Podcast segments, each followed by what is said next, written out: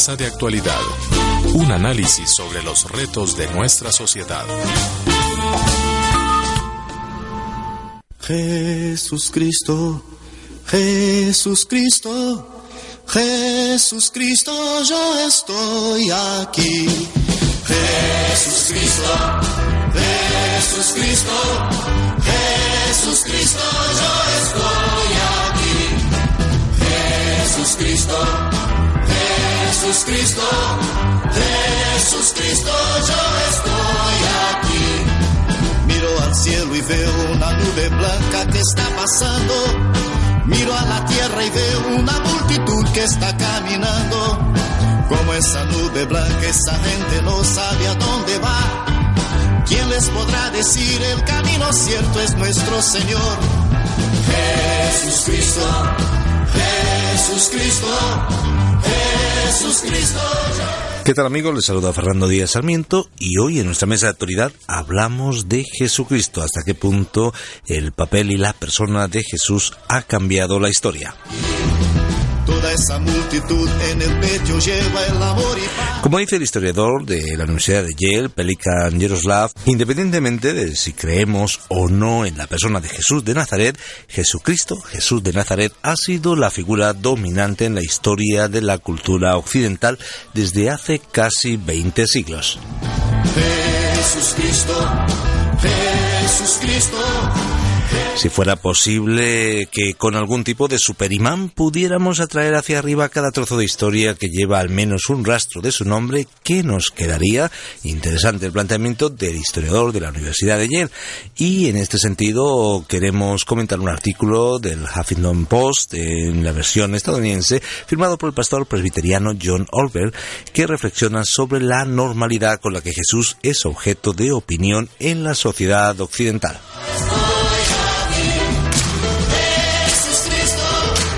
Dice Olbert, pensando en el contexto norteamericano, que los candidatos presidenciales, por ejemplo, en Estados Unidos, es normal que se les pregunte repetidamente qué piensan de Jesús, que deportistas hagan mención de él en sus triunfos o derrotas, o que haya ciertos cientos de organizaciones aún no cristianas que utilizan su nombre de forma ide- identificativa.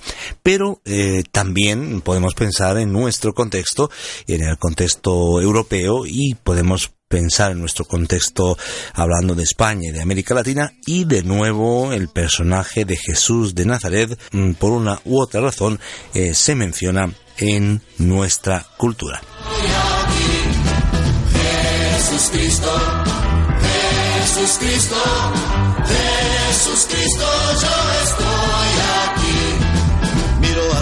Hablamos entonces de las imborrables huellas de Jesús en la historia y están con nosotros eh, como tertulianos en nuestro tiempo de mesa de actualidad Enrique Angurel y también Jorge Fernández. Y quien les habla Fernando Díaz Sarmiento para eh, comentar juntos este interesante tema. Eh, bienvenido Jorge, bienvenido Enrique, interesante el tema que planteamos, quizá eh, sale más allá, trasciende más allá de lo que es la actualidad en sí, pero a la vez eh, estamos mm, refiriéndonos a Jesús como un personaje que influye en el aquí y en el ahora y en la historia y en muchas de las eh, temáticas que eh, eh, surgen en el día en el día a día informativo. Al final el personaje de Jesús de Nazaret influye más, eh, es un personaje influyente más de lo que pudiéramos pensar. Sí, es evidente que Jesús nunca pasa de moda. Hay personajes que saltan a la palestra por algún motivo mm, actual o histórico y luego se vuelven a guardar en una biblioteca y nunca más se habla de ellos hasta el cabo de años que vuelva a salir ese personaje. En el caso de Jesús siempre se está hablando de Jesús, sea por un libro, por una película, por un descubrimiento arqueológico, por un comentario de alguien.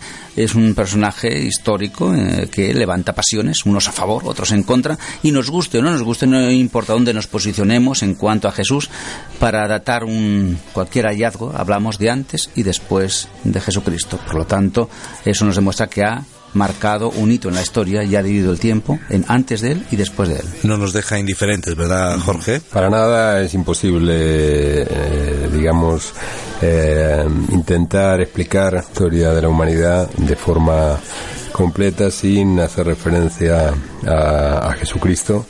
En la historia, no solo por lo que decía eh, Enrique en cuanto a que explicamos, eh, sobre todo en Occidente, eh, pues nuestras agendas y nuestras citas dan cuenta y testimonio de, de que estamos después de Cristo, ¿no?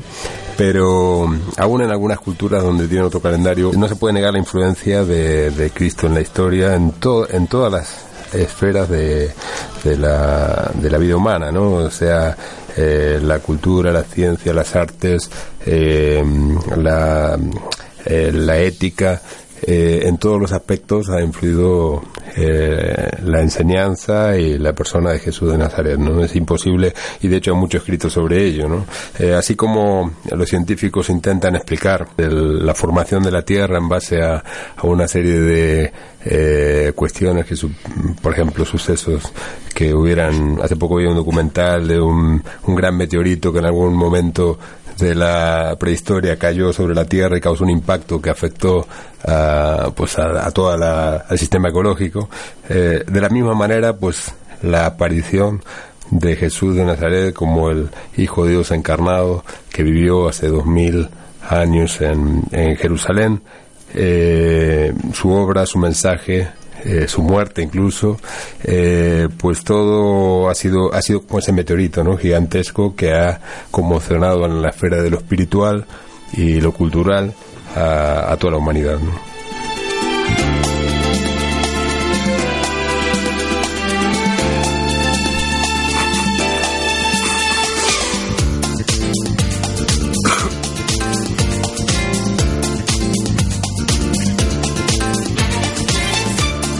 Pues es el tema que tenemos eh, planteado en estos momentos y lo hacemos eh, partiendo del interesante artículo eh, firmado por el pastor presbiteriano John Olbeck acerca de Jesús y las huellas imborrables que ha dejado en la historia.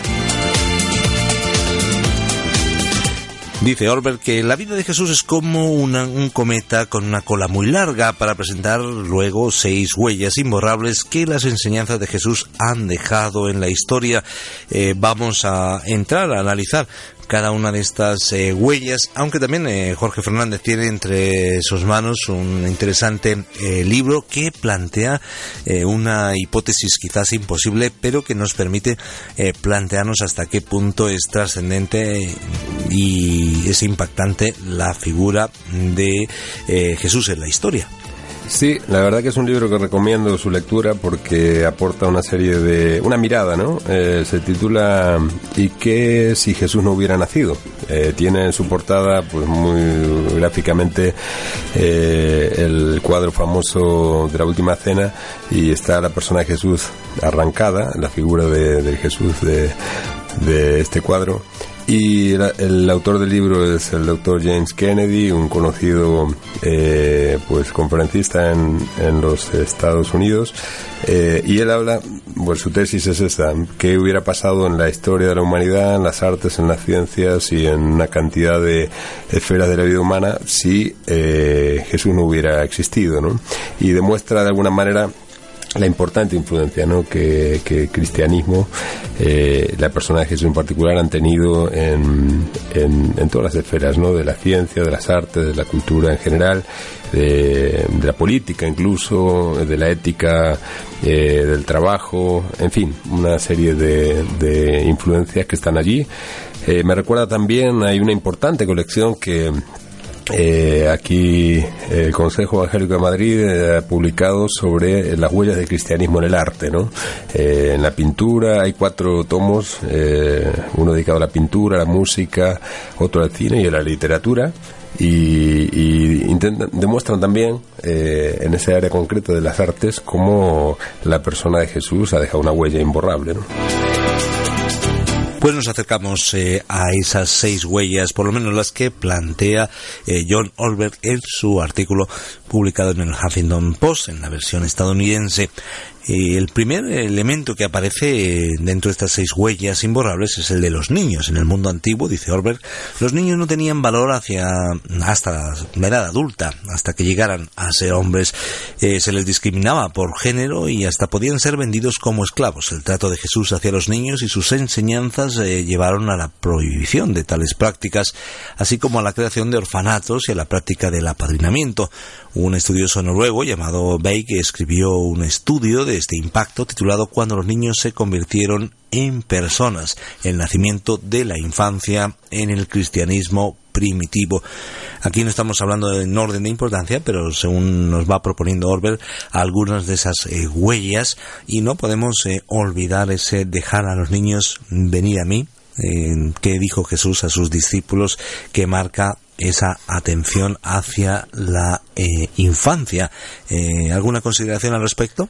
Yo creo que mínimamente debieran matizarse, ¿no? Esa, esa declaración así dicha de esa manera, en el sentido de que mm, habría que ampliar a la cultura judeocristiana eh, el valor de, de, los niños, ¿no? Yo creo que eh, dentro del judaísmo, por lo menos, y posiblemente en las culturas abrámicas, ¿no? de Abraham, incluido el Islam, eh, el valor de los niños es, es, eh, es, bastante patente, ¿no? Se valora mucho a los niños. Eso sí, eh, lo que ha hecho, lo que hace Jesús en sus enseñanzas es, digamos, de alguna manera subrayar el, el valor de los niños poniéndolos a la altura, digamos, de, de los adultos en cuanto a su sensibilidad espiritual y a la importancia que Dios les concede, ¿no?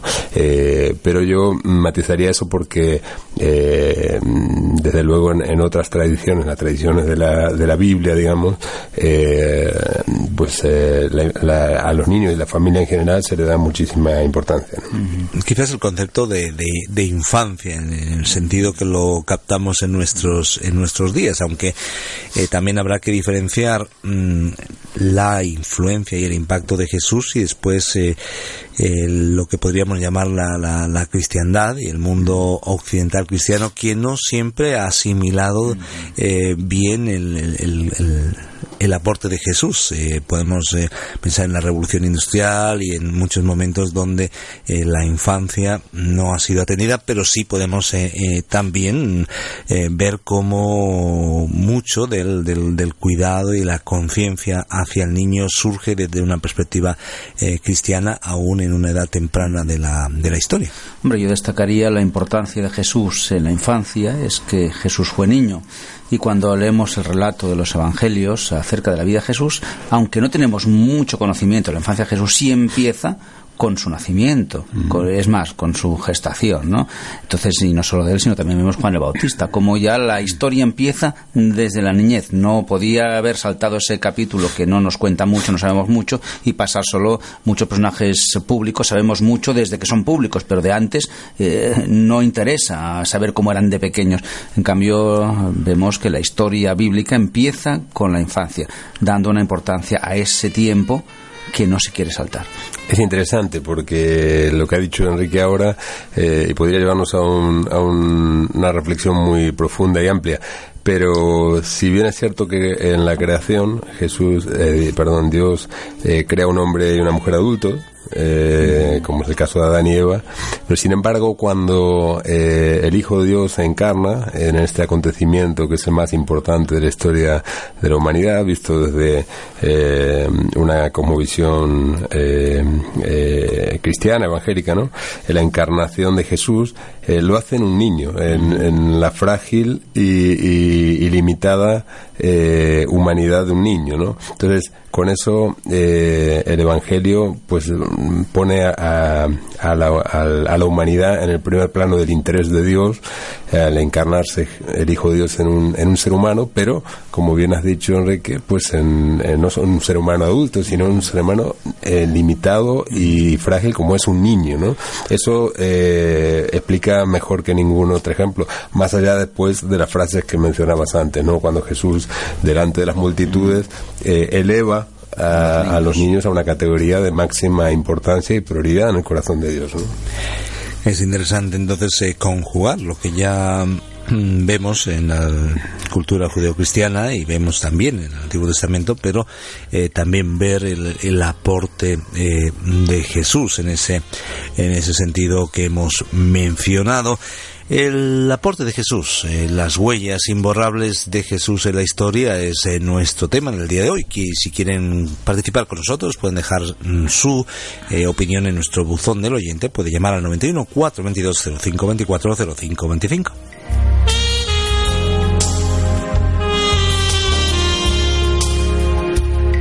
Otro de los elementos eh, que menciona Orwell en su artículo es eh, lo relacionado con la educación. El amor al aprendizaje y al estudio de las escrituras llevó a la fundación de los monasterios que fueron la cuna de los gremios académicos.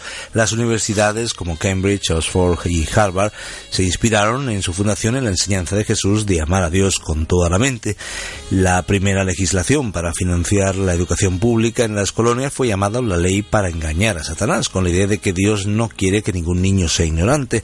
El mundo antiguo tendía a reservar la educación para la élite. La noción de que todos los niños llevaban la imagen de Dios ayudó a impulsar el movimiento para la alfabetización universal. Es lo que nos propone Orwell. No sé si estáis de acuerdo.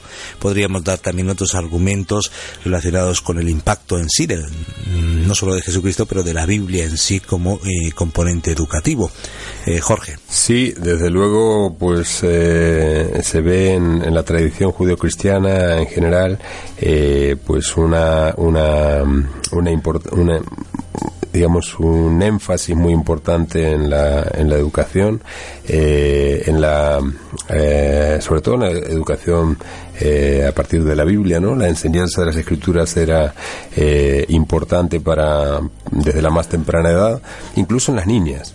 Eh, una cosa que a veces se pasa por alto, se ve la cultura judía eh, como de alguna manera machista, ¿no? Un poco la mujer relegada, sin embargo, eh, hay varios ejemplos que demuestran, incluso el caso de María mismo, de que las niñas eran instruidas en las escrituras. Otra cosa era que después, bueno, el papel, el rol fuera un poco diferente, más en una cultura patriarcal, ¿no? Pero sí que la instrucción era ya en los tiempos eh, del Antiguo Testamento muy importante desde la más temprana edad y eso se ve eh, posteriormente potenciado, ¿no? De hecho, la Iglesia que nace a partir de Jesucristo es el, pueblo del libro, ¿no? La difusión de, de las escrituras, eh, pues es fundamental y con los años eso pasó a hacer de las misiones cristianas eh, un énfasis, ¿no? La, alfabetización para que las personas pudieran tener acceso a las escrituras. Entonces, hasta hoy, se sigue traduciendo las escrituras a lenguas que hablan apenas un puñado de personas en algunos lugares remotos de la Tierra, eh, lo que trae juntamente con la alfabetización, pues trae en algunos casos la escritura eh, a pueblos que no la tienen en su idioma, trae pues eh, el desarrollo cultural y de la civilización que se supone, ¿no? La apertura a pues a la cultura, a la civilización y, al conocimiento en general, ¿no? De, que viene a través de la lectura. entonces la importancia de, de de digamos la, influencia de, de, la Biblia en general y del cristianismo en particular en la educación es a partir de ahí eh, básica y fundamental. Eh, a eso le añadimos pues que a través de la historia, como bien decía, pues los eh, centros, eh, por ejemplo los monasterios, eh, en la Edad Media tuvieron un papel importantísimo en cuanto al desarrollo de las universidades, al acopio, digamos, de, de cultura, educación, de las enciclopedias, sobre todo teniendo en cuenta que era todo manuscrito. Luego ya cuando se inventa la imprenta en el siglo XVI, pues si el protestantismo hace de la Biblia eh, y de la educación pues una de alguna manera una bandera una eh, toma la vanguardia en ese sentido pues la difusión en el sentido de, la educación las escuelas las universidades y tal es eh, bueno pues recibe un impulso importantísimo no en todo el mundo Como yo diría que el conocimiento ha sido una base importante del cristianismo desde sus inicios, ¿no? Quizás en un principio por vía oral. En el Antiguo Testamento se nos dice mucha transmisión de padres a hijos de la enseñanza espiritual, de la revelación de Dios, ¿no? Por tanto, algo se transmite de padres a hijos, pero se da una importancia tremenda transmitir esos conocimientos. Luego con la evolución pues ya se transmitió de muchas maneras. Hubo épocas donde la sociedad era analfabeta, donde realmente solo sabían leer y escribir eh, quizás los, los monjes, ¿no? Porque muchas veces hasta los reyes eran analfabetos y parecía que lo de estudiar era solo para gente religiosa, pero gracias a esos monasterios, como decía Jorge, se ha mantenido mucho conocimiento y aún cuando la gente era analfabeta querían transmitir ese conocimiento y lo hacían a través de lo que diríamos artes gráficas, la pintura. Muchos portales que vemos de iglesias o muchas pinturas que vemos en muchas iglesias no son más que una forma pedagógica de explicar la historia sagrada en imágenes, no habían no habían películas, pero sí habían paredes, se pintaban para transmitir ese conocimiento, el conocimiento como algo importante. En Proverbios y en Eclesiastés vemos la sabiduría como algo importante, y la sabiduría no es el conocimiento, pero el conocimiento ayuda, a la, es una herramienta importante de la sabiduría, ¿no? Por tanto, vemos que el saber y el transmitir ese conocimiento así ha estado en la, en la base del cristianismo. De todas formas, eh, para ser un poco, quizá, no sé hasta qué punto críticos, pero sí analizar, ser analíticos al respecto de lo que nos propone Orbe, aunque podemos estar eh, básicamente de acuerdo. Al hablar de educación y hablar de cristianismo, mm, ¿pensáis que da igual la lectura que se haya hecho de, Jesús, porque muchas veces eh, el barniz eh, religioso que acompaña a veces ha sido un limitante, depende cómo hayamos interpretado. O sea, no, no estamos cuestionando aquí la, la figura de Jesús de Nazaret, sino que muchas veces la interpretación eh, o las excusas eh, que podamos haber puesto detrás del nombre Jesús de Nazaret eh, han condicionado en un sentido u otro los avances o retrocesos, ¿no? Es evidente. Puede haber transmisión de conocimientos, pero puede haber tergiversación de conocimientos, ¿no? Y por ejemplo, yo antes hacía referencia a las pinturas, ¿no? Pues si vemos pinturas románicas, veremos que son bastante fidedignas a textos bíblicos. Y aun cuando aparecen escenas apocalípticas, si aparecen cuatro dragones, es que aparecen en la escritura. Ahora nos vamos al tiempo gótico y llamamos a tergiversación. De, la historia sagrada. ¿Por qué? Porque ya se empiezan a aparecer imágenes, personajes que no están en las historias bíblicas. Empezamos a ver a la Virgen María en palacios y ya no en humilde pesebre, sino en palacios como reinas, como reyes. en la época de su tiempo. Ah, vestidos de personajes bíblicos, pero entonces ya es una tergiversación. Entonces, más que información o conocimiento, era desinformación o tergiversación de la realidad. De todo ha habido en la historia. Sí, una cosa que conviene destacar, aunque de alguna manera lo hemos dicho, pero me gustaría subrayarlo, es la diferencia entre cristiandad y cristianismo, ¿no? No es lo mismo. Es decir, eh, la cristiandad, podríamos decir de alguna manera, es eh, la esfera cultural eh, a donde, hasta donde llega, o el alcance, el ámbito de influencia, hasta donde llega la, la, el impacto del cristianismo en la cultura pero no es lo mismo, no es lo mismo cristiandad que, cristianismo. De hecho, hay mucha gente que eh, se llaman cristianos o defienden, digamos, los valores del cristianismo, eh, los hacen suyos sin ser necesariamente cristianos convencidos o practicantes, ¿no? No son personas religiosas. La cristiandad no es una definición religiosa, un concepto religioso, sino cultural más bien, ¿no? Es el impacto eh, que en Occidente fundamentalmente, también en otros en otras regiones del mundo, eh, pero sobre todo en Occidente ha dejado justamente el cristianismo, ¿no? Eh, pero eh, conviene conviene entender la diferencia porque si no podemos eh, equivocarnos a sacar conclusiones, ¿no? Eh, y también tiene que ver con lo que decía Fernando, porque en la cristiandad pues hay, digamos, mm, mucha mezcla de lo que es, son valores cristianos propiamente dichos, que brotan de la Biblia, de las Escrituras y del mensaje de Jesús y de otras influencias, ¿no? Como es la cultura griega clásica, el la huella dejada por el Imperio Romano, eh, que incluso tiene también pues una mezcla, digamos, de sincretismo religioso, católico romano y tal, que está hasta nuestros días. hay una mezcolanza allí que no necesariamente eh, detrás de eso se esconde, digamos, mm, a veces está muy tapado el mensaje puro del Evangelio, ¿no? De Jesús.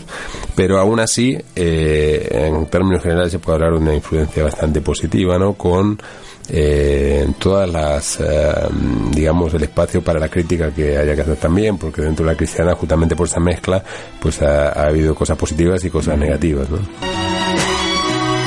Es curioso en eh, etapa de la modernidad y aún de la posmodernidad, pues eh, de alguna manera mm, tendemos a pensar que todo lo que tiene que ver con, con fe, pues eh, tiene que pasar al, a un cuarto oscuro, tiene que ser relegado a un segundo, tercero o último plano, pero todo lo contrario, al final, aunque se quiera quizás a nivel, por ejemplo, europeo, eh, de alguna manera huir o rechazar o alejarse de la influencia cristiana, debemos ser rigurosos y como hace Orber en este artículo y otros eh, pensadores historiadores, pues también debemos reconocer esa influencia del cristianismo. Sin el cristianismo, pues eh, algunas prácticas, ¿verdad? Como los sacrificios humanos, eh, eh quizá los veríamos eh, mm, todavía en nuestros días de una manera eh, más, eh, más visible o mm, de manera predominante. O estoy pensando quizás, eh, y no nos tenemos que ir tan atrás en la historia, mm, quizá eh, antes de estoy pensando en un personaje como Guillermo Carey en la India. Eh, cuando llega Guillermo Carey a la India, eh, se encuentra con una sociedad donde, eh, en la cual, eh, bueno, las mujeres eran prácticamente enterradas, quemadas vivas con el marido, ¿no? Situaciones que se han reflejado en la literatura y lo hemos visto también en el cine. Sin embargo, llega el cristianismo y muchas de estas cosas Cambian. cambian, ¿no? Eso sería también parte del, del componente educativo. Claro, es que partimos la base de lo que está bien y lo que está mal, ¿no? Y todos, creamos o no creamos, estoy hablando de Occidente, tenemos el concepto de que matar está mal. Y que ninguna adoración a un Dios eh, justifica el sacrificio de una persona. Pero es que esos conceptos pueden cambiar. Porque no nos damos cuenta que esos conceptos de lo correcto y lo incorrecto tienen una base cristiana, un, un legado eh, que nos ha dejado el cristianismo a pesar de que no creamos. Pero que muchas culturas que se criaron con co- otros conceptos veían normal sacrificio humano. Si nos vamos a la escritura, los pueblos cananeos sacrificaban al dios Moloch niños. Pero es que en- hoy en día hay culturas que siguen sacrificando a niños eh, en temas de brujerías, de vudús y tal. Está prohibido, pero ¿quién controla que la prohibición se cumpla? ¿no? En muchos países africanos e incluso en la India. ¿no? En la India está prohibido que se quemen a la mujer con el marido o las mujeres con el marido. Pero en aldeas remotas de la India, ¿quién controla que eso no se cumpla? La ley es una, cumplirla es otra. Entonces, son culturas donde lo ven lo normal l- hacer esas cosas porque en su cosmovisión, en su educación, eso es lo que hay que hacer para aplacar a los dioses, para contentar a los dioses. Entonces, ese concepto que tenemos hoy en día que nos escandaliza en esas cosas es un legado del cristianismo, aunque no nos demos cuenta. Sí, evidentemente eh, es el día y la noche cuando se contrasta con esas, esas culturas, eh, con un concepto de Dios y, y por, en consecuencia también un concepto de, de la vida humana y del hombre, de la mujer. Eh, muy distintos, ¿no? Eh, lo que pasa que, eh, volviendo un poquito a lo que decíamos antes de la diferencia entre cristianismo y cristiandad, hay gente que recibe esa, esa influencia tan positiva del cristianismo de una forma velada y a veces eh, esto da pie para, para confusión y que muchos eh, enemigos de alguna manera de, yo creo que más de la cristiandad que del cristianismo, eh, ataquen al cristianismo, ¿no? Culpándole de cosas que no. Por ejemplo, el cristianismo ha traído un aporte positivo a la ciencia, al conocimiento, como decíamos antes, y la cristian, o sea, eh, eh, por ejemplo, científicos como Pascal, como Newton, como eh, Faraday, como Luis Pasteur mismo, que eran cristianos, eh, pues tenían su mente abierta al conocimiento y entendieron aquello de amar a Dios con toda la mente. Sin embargo, pues es cierto que la cristiandad es la que censuró a Galileo, ¿no?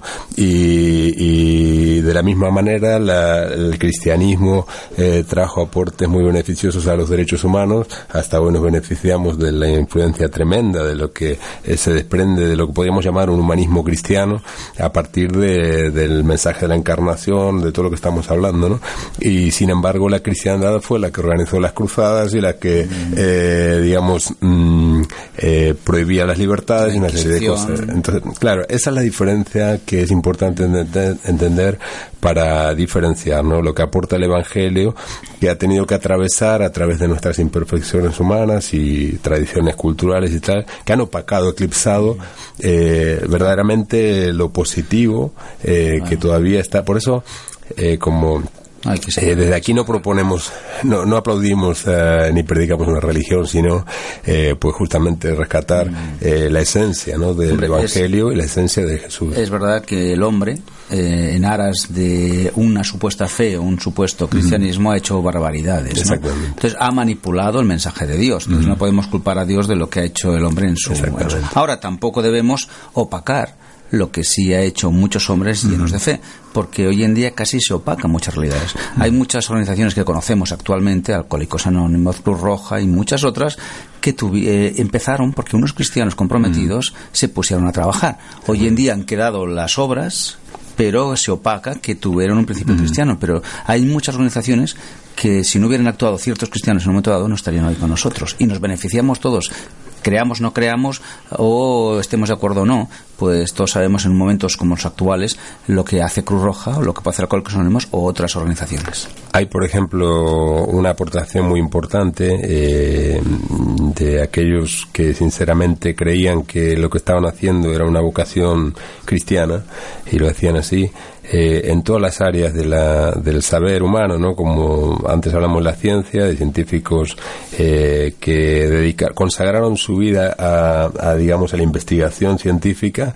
mm, como una vocación religiosa directamente, ¿no? Como una vocación de servicio a Dios y a la humanidad.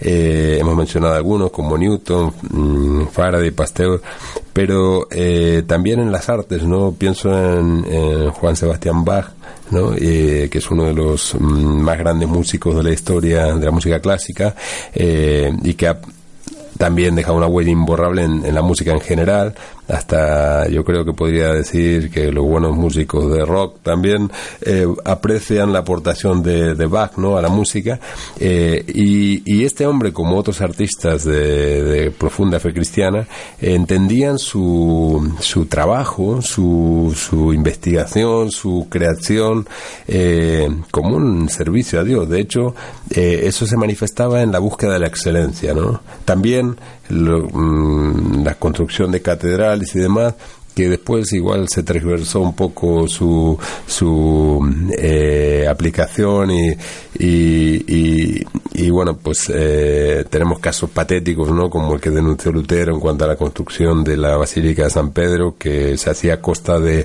eh, manipulación, ¿no? De la fe de la gente, pidiendo dinero a cambio de indulgencias y tal. Pero esa fue una tergiversación, pero es cierto que en el origen de por qué se construían catedrales muchas veces había un deseo sincero de honrar a Dios desde una eh, construcción excelente, ¿no? Que agradara a Dios. Había, eh, toda la música, el arte de esa época eh, que convivió con muchos errores, responde en buena medida a una búsqueda de la excelencia, lo mejor para Dios, ¿no? Ese era, ese, ese, esa visión impulsó mucho muchísimo, ¿no? En una época de la historia de la humanidad, el desarrollo de la arquitectura, las artes, las ciencias, la pintura en general. Hablamos de huellas imborrables, eh, huellas imborrables de Jesús en la historia. Eh, pueden dejarnos sus opiniones en el 91 422 0524 o pueden escribirnos a opinión arroba Esto es parte de nuestra radio cadena de vida llegando a diferentes emisoras y también a través de internet en www.radioencuentro.net. Una pausa y nosotros eh, volvemos en nuestra mesa de actualidad. Nos quedan algunos aspectos pendientes. Nos acercamos a ti y te acercamos a él. Radio Cadena de Vida. Jesús dijo, yo soy el camino, la verdad y la vida. Descúbrelo en nuestra radio cadena de vida radioencuentro.net. Radioencuentro.net. Radioencuentro.net. Internet con sentido para tus sentidos. Mesa de actualidad. Un diálogo radiofónico a partir de las inquietudes y temas que más nos interesan. Mesa de actualidad.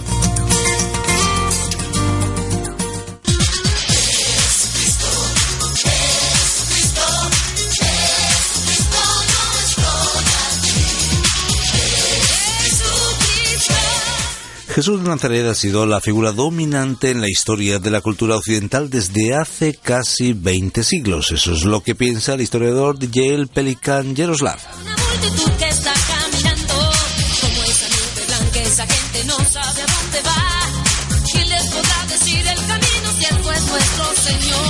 Él nos plantea una interesante hipótesis si fuera posible que con algún tipo de superimán pudiéramos arrastrar hacia arriba cada trozo de historia que lleva al menos un rastro de su nombre, del nombre de Jesús, de Jesucristo, ¿qué nos quedaría?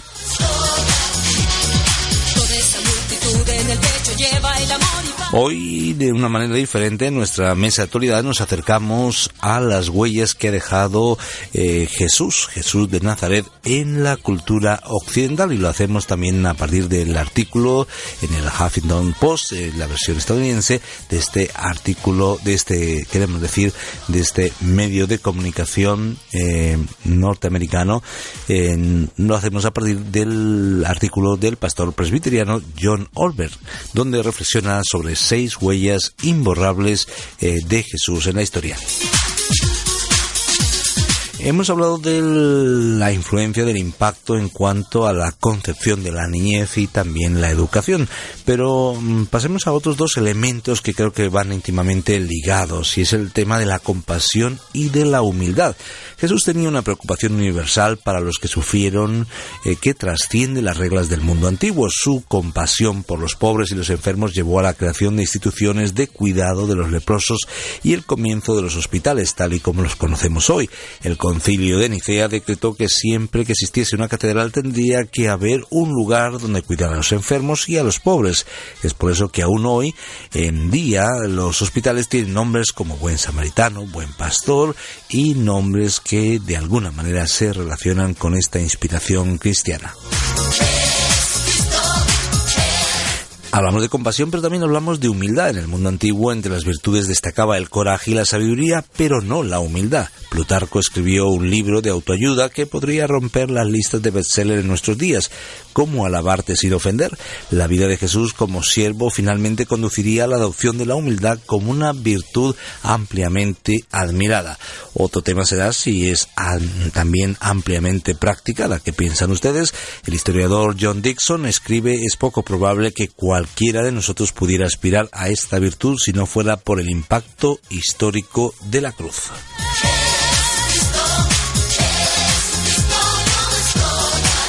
Nuestra cultura sigue siendo cruciforme mucho después de que dejó de ser cristiana. Es lo que eh, nos dice el historiador John Dixon.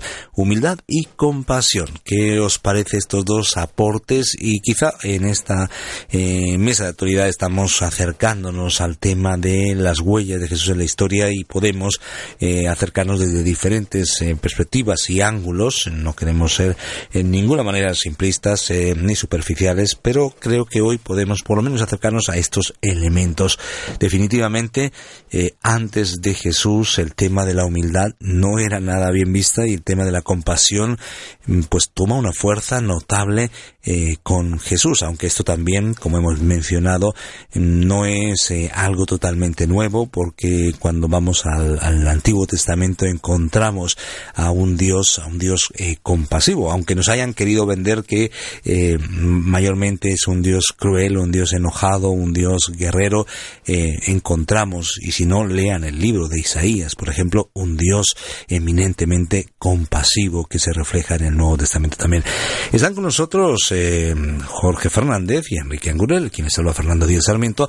Eh, Jorge, Enrique, ¿qué podéis aportar a este aspecto de la compasión y de la humildad? Has dicho dos palabras muy importantes que son básicas en la historia bíblica y en la vida de Jesús. El problema es que, como decía Jorge, que diferencia cristianismo es cristiandad. La cristiandad muchas veces pues ha manipulado esas enseñanzas, se ha apartado de esas enseñanzas y ha sido orgullosa, prepotente, belicosa e injusta. Ahora, cuando vamos al mensaje de Jesús y hablamos de cristianos, seguidores de Cristo, seguidores de Cristo, pues eh, Jesús dio ejemplo de las dos cosas. Eh, él dice, Jesús se define a sí mismo como humilde y manso de corazón siendo quien era. Desde creemos que Jesús es eh, la encarnación de Dios, pero él siempre, a pesar de decir cosas trascendentes, a pesar de ser quien era, siempre reflejaba humildad y lo decía abiertamente, compasión. Pues muchas veces tuvo compasión de la gente y definió a las multitudes como eh, tuvo compasión porque los vio como rebaño que no tienen pastor, como gente que va de aquí para allá y no tiene un rumbo ni, ni sabe a dónde va, no desorientados. Y eso más que provocarle ira, enfado, a pesar de que había hablado, pues tenía compasión. Y, la palabra, los textos utilizan que fue conmovido a compasión y por compasión hizo, ¿no? Cuando está mirando a Jerusalén y sabe, porque es Dios que va a ser destruida por el imperio romano, dice cuántas veces quise como una gallina los polluelos ampararos y no quisisteis, ¿no? Y tiene compasión porque ve el destino de, de, esa ciudad y de las personas, ¿no? Eh, por lo tanto, si él ha dado ejemplo de compasión y humildad, es algo que se supone que sus seguidores tienen que ejercer también, humildad y compasión. En ese sentido, una compasión que rompe barreras. Eh, pensando, estoy pensando en Jesús acercándose a una mujer samaritana, eh, acercándose a pecadores, a personas rechazadas por la cultura religiosa del momento. Jesús se acerca. Sí, para mí hay un hecho muy importante que ha señalado tú ahora mismo, Fernando, también Enrique, y, que es distintivo de Jesús y del Evangelio. Eh, no existía precedente en el sentido, por lo menos tan claramente, de compasión eh, hacia, hacia, hacia los otros. Es decir, me explico, eh, en el, en el Antiguo Testamento ya se veía de alguna manera ¿no? Eh, el trato hacia los extranjeros, por ejemplo, incluso hay en el, en el Levítico indicaciones muy expresas de trato humanitario hacia los esclavos incluso. Pero es solamente con Jesús y con el cristianismo donde aparece el concepto de amor hacia los enemigos y hacia principios, digamos, de, de ayuda y compromiso con, con llevar eh, los beneficios de, del Evangelio, de la reconciliación, de la paz, de la ayuda eh, y del servicio a los, a los otros, a los que no son como nosotros, porque eh, las religiones, incluso judeocristianas o las que proceden de la Biblia, el Islam y demás, desde luego tienen muchos ejemplos de caridad hacia, hacia la ayuda mutua, digamos, ¿no? hacia, hacia los, mm, los nuestros. Pero es el, el Evangelio, es Jesús quien nos manda a amar a aquellos que son distintos, a aquellos que no piensan como nosotros, a aquellos que incluso son nuestros enemigos. Entonces, eso eleva pues la, el concepto de solidaridad o el concepto de compasión o de ayuda al prójimo eh, justamente Jesús hace del prójimo al, al, samaritano, ¿no? Al que no era considerado uno de los nuestros para los judíos de su tiempo, eh, lo cual, pues, eh, y luego el cristianismo eh, todavía desarrolla aún más ese concepto y es lo que permite hoy mm, hablar de, verdadera universalización de los derechos, de, de, incluso no solo de los derechos, sino también de los objetos de nuestra compasión, de nuestra misericordia. Es decir, eso es distintivo y exclusivo del cristianismo. No, no hay otra. Actualmente la cristiandad y la cultura occidental de alguna manera han recogido, aunque no los practiquen debidamente, pero han recogido en, en, cartas, por ejemplo, la carta de la Declaración de los Derechos Humanos Universales del niño, que acabamos de eh, celebrar de alguna manera los derechos de los niños y del hombre en general, estos, estas grandes declaraciones de derechos humanos están inspiradas en el Evangelio. Eh, de hecho, la han liderado en su redacción personas eh, cristianas muy comprometidas, ¿no? Como el caso de la Declaración de los Derechos Humanos, eh, la em, esposa del, del expresidente Roosevelt, Eleanor, Roosevelt, fue una de las artífices de esa, entre otros, ¿no? de esa Declaración de los Derechos Humanos, como presidenta de la comisión que la redactó. Eh, quiero decir con esto que eh, en este sentido, en el de eh, extender la compasión, la solidaridad y los derechos a los otros, no solamente a los nuestros, es algo exclusivo del Evangelio, es algo exclusivo de Jesús, es una aportación exclusiva del cristianismo. ¿no? A la vez tenemos que reconocer que en la historia eh, se ha usado eh, la cruz, quizá de, lo hemos ya mencionado, ¿no? O sea, se ha usado pues eh, unida a la espada y cuando ha sido así pues se ha alejado de ese concepto pero se ha alejado realmente del mensaje de Jesús o cuando se ha confundido la ciudad celestial con una ciudad y un reino aquí y ahora, eh, pues también cuando ha habido esa confusión, mm, también se ha huido de la, de, la humildad o se ha ido en el sentido contrario hacia la opulencia, hacia la riqueza y a una distorsión de lo que realmente el Evangelio y Jesús de Nazaret enseña. Sí, para entender lo que enseña Jesús, lo que enseña el cristianismo, hay que ir a las páginas del Evangelio, porque Jesús, siendo quien era, no tuvo ejército, no iba armado, nunca predicó la violencia, ni imponer nada. Siempre decía el que tenga oídos oiga, daba, llamaba a la conciencia, llamaba al corazón, llamaba a la fe, pero cada uno tenía que responder a ese llamado. En la historia vemos que la Iglesia impuso las armas. El papado en su tiempo fue un señor feudal que tenía ejércitos y tenía poder y buscaba un reino de este mundo, pero Jesús dijo que su reino no era de este mundo. Por lo tanto, tenemos que hacer bien en separar lo que es, lo que ha hecho el hombre de Jesús a lo que Jesús dijo y lo que Jesús sigue haciendo en la vida de muchas personas, ¿no? Hay que separar lo que es la fe como arma política o imperio a la fe como es un encuentro personal con Dios. Jesús tenía encuentros con las personas, retaba a la gente y, y provocaba un cambio en las personas, de dentro hacia afuera, ¿no? Era esa vida espiritual, ese renacer espiritual para encontrar el sentido profundo de la vida, nada que ver con la imposición, con no te haces cristiano o te corto el cuello, ¿no? Como por desgracia se hizo a través de la historia. Sí, yo creo que eso ha quedado claro y, simplemente añadir que los grandes eh, cambios que se han producido en la historia de la humanidad para bien en, buena medida han tenido que ver con personas que se han inspirado en, en la fuente, ¿no? En, en, los principios, los grandes principios del Evangelio en lo que estamos hablando, ¿no? Eh, inclusive los, los, por ejemplo, eh, por mencionar un caso, ¿no? Los grandes padres de, de la democracia norteamericana con muchas de las cosas que hoy pues eh, han pasado a la cultura occidental como beneficios, ¿no? En, cuanto a las grandes declaraciones constitucionales y demás, se, se, inspiraban en, en, el Evangelio de, de Jesús, más que en, en, su legado cultural, ¿no? O en, el distorsionado eh, curso cultural que, que pues en, Europa se había, se había ido desarrollando. Y, y, los grandes reformadores, los grandes pioneros de la ciencia, las artes y tal, han tenido muy en cuenta eh, a Jesús de Nazaret como personaje de la historia y a su enseñanza y, su desafiante y, revolucionarios principios evangélicos. Eh, y yo creo que aún hoy, porque hoy me encuentro con muchas personas que suelen ser anticlericales, pero eh, dicen eh, reconocer y respetar al personaje de Jesús como un gran revolucionario, inclusive cada uno se lo apropia para sí en un sentido.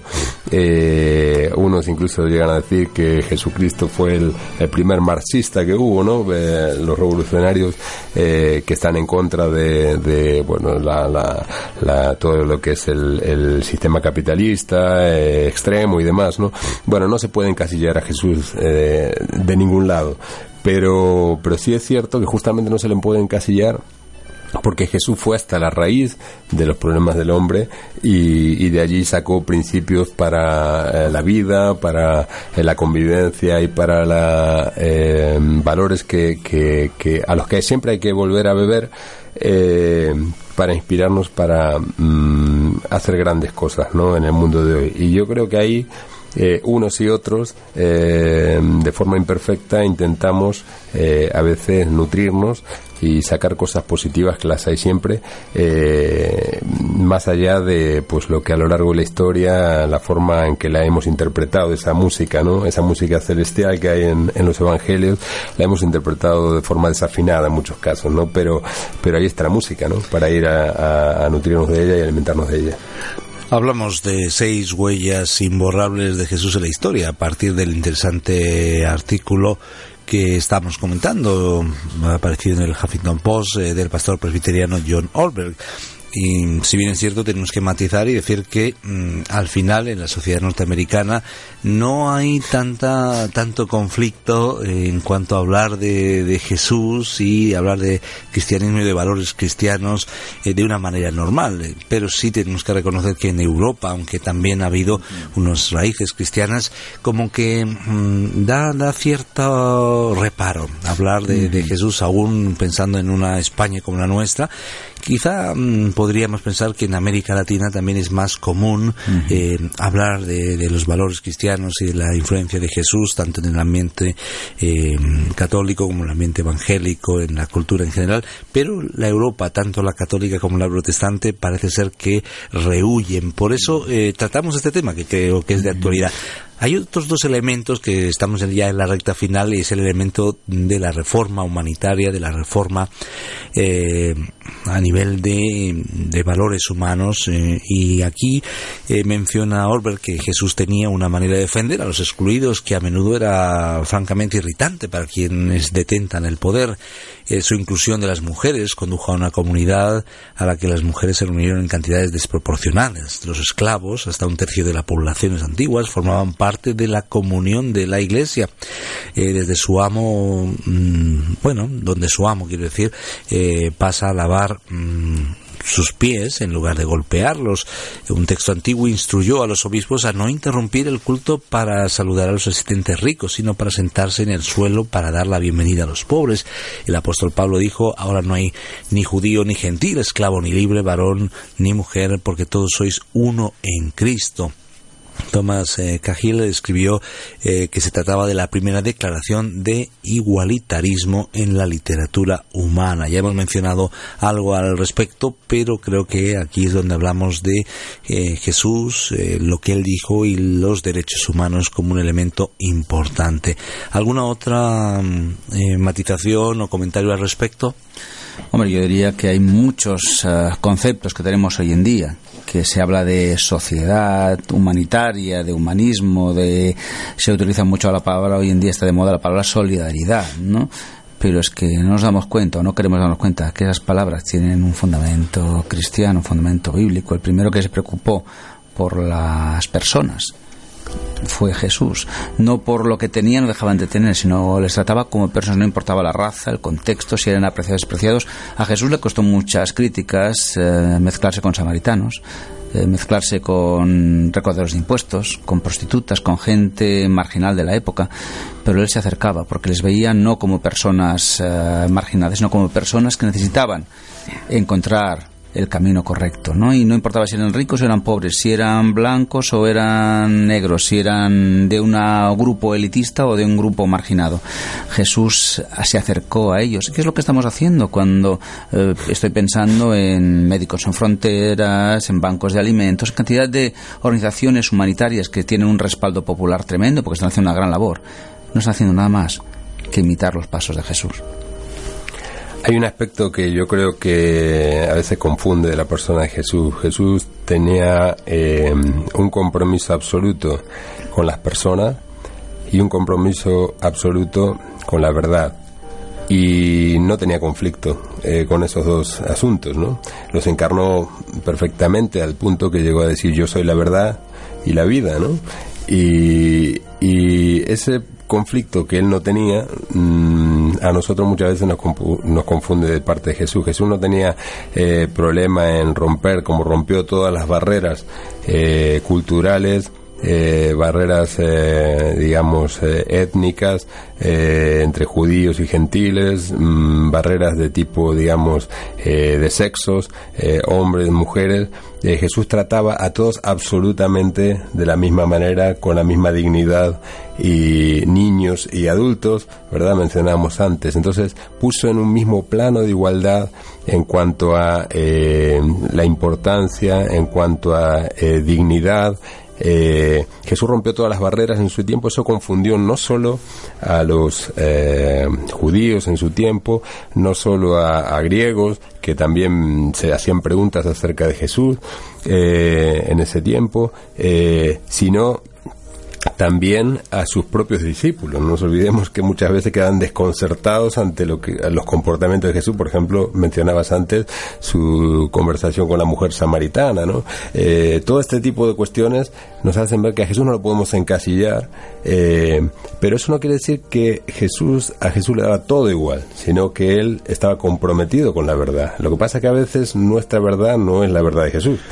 Hay un último aspecto y quizá nos faltará tiempo para reflexionar al respecto y es el tema del perdón y del amor a los enemigos, porque antiguamente pues eh, imperaba la filosofía de Genghis Khan, que es lo mejor en la vida, aplastar a tus enemigos, verlos desfilar frente a ti y escuchar los lamentos de sus mujeres, pero la idea de Jesús es completamente distinta. Lo mejor en la vida es amar a tus enemigos y verlos reconciliados contigo. Eh, contigo.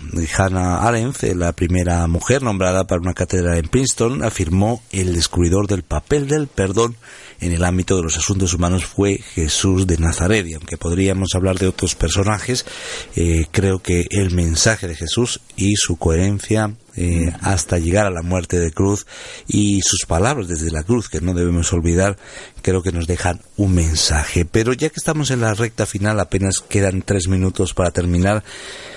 Mm, de esas eh, huellas del cristianismo y pensando quizás en la realidad cotidiana y en, la vida real y en la mirada a lo trascendente, ¿qué rescataríais vosotros eh, como a manera de cierre?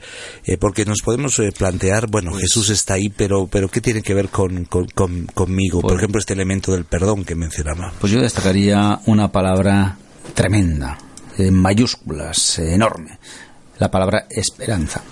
Porque Jesús nos ha dejado no solo un testimonio, un ejemplo a seguir, sino que Jesús dice, nos dice, en este mundo tendréis aflicción, pero confiad, yo he vencido al mundo, porque Él resucitó.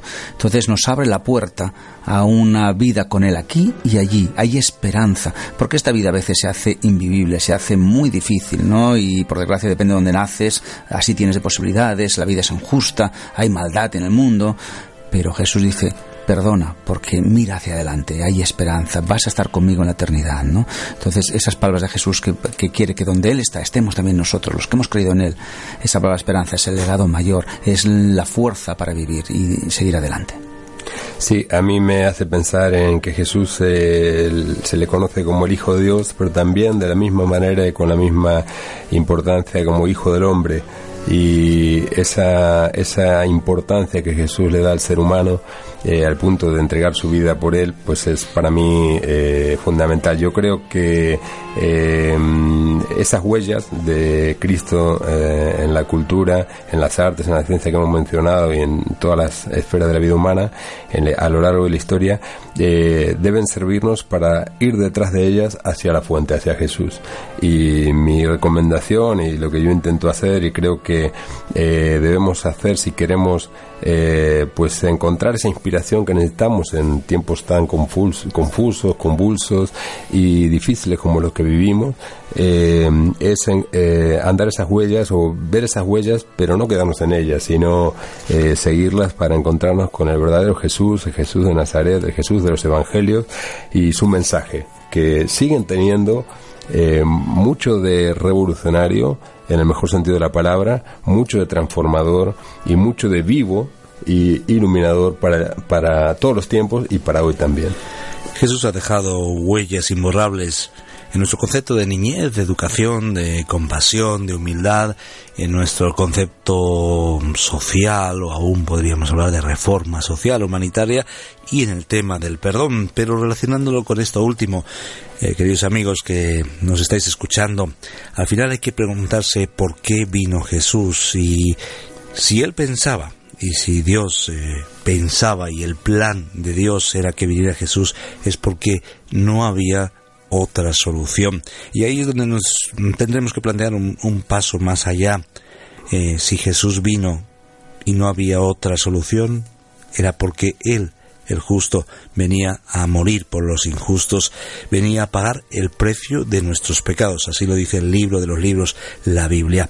Por eso, Tiempo es para que hablemos de las huellas de Jesús, pero también para que Jesús deje una huella imborrable en nuestra vida. Él llama a nuestro corazón. Él quiere pues ser nuestro Salvador y nuestro Señor. O damos la vuelta y damos la espalda y consideramos eh, simplemente que Jesús estuvo ahí en la historia y dejó una huella importante, o miramos hacia Jesús y nos damos cuenta que Jesús vino a morir y dar su vida por mí. No lo rechaces, toma una decisión hoy. Si tienes preguntas, quieres estudiar más el mensaje de Jesús, pues puedes escribirnos. Eh, tenemos literatura para ti. Puedes escribirnos a opinión arroba radioencuentro.net o puedes llamarnos al 91 422 05 24 05 25. Hasta aquí nuestra mesa de actualidad.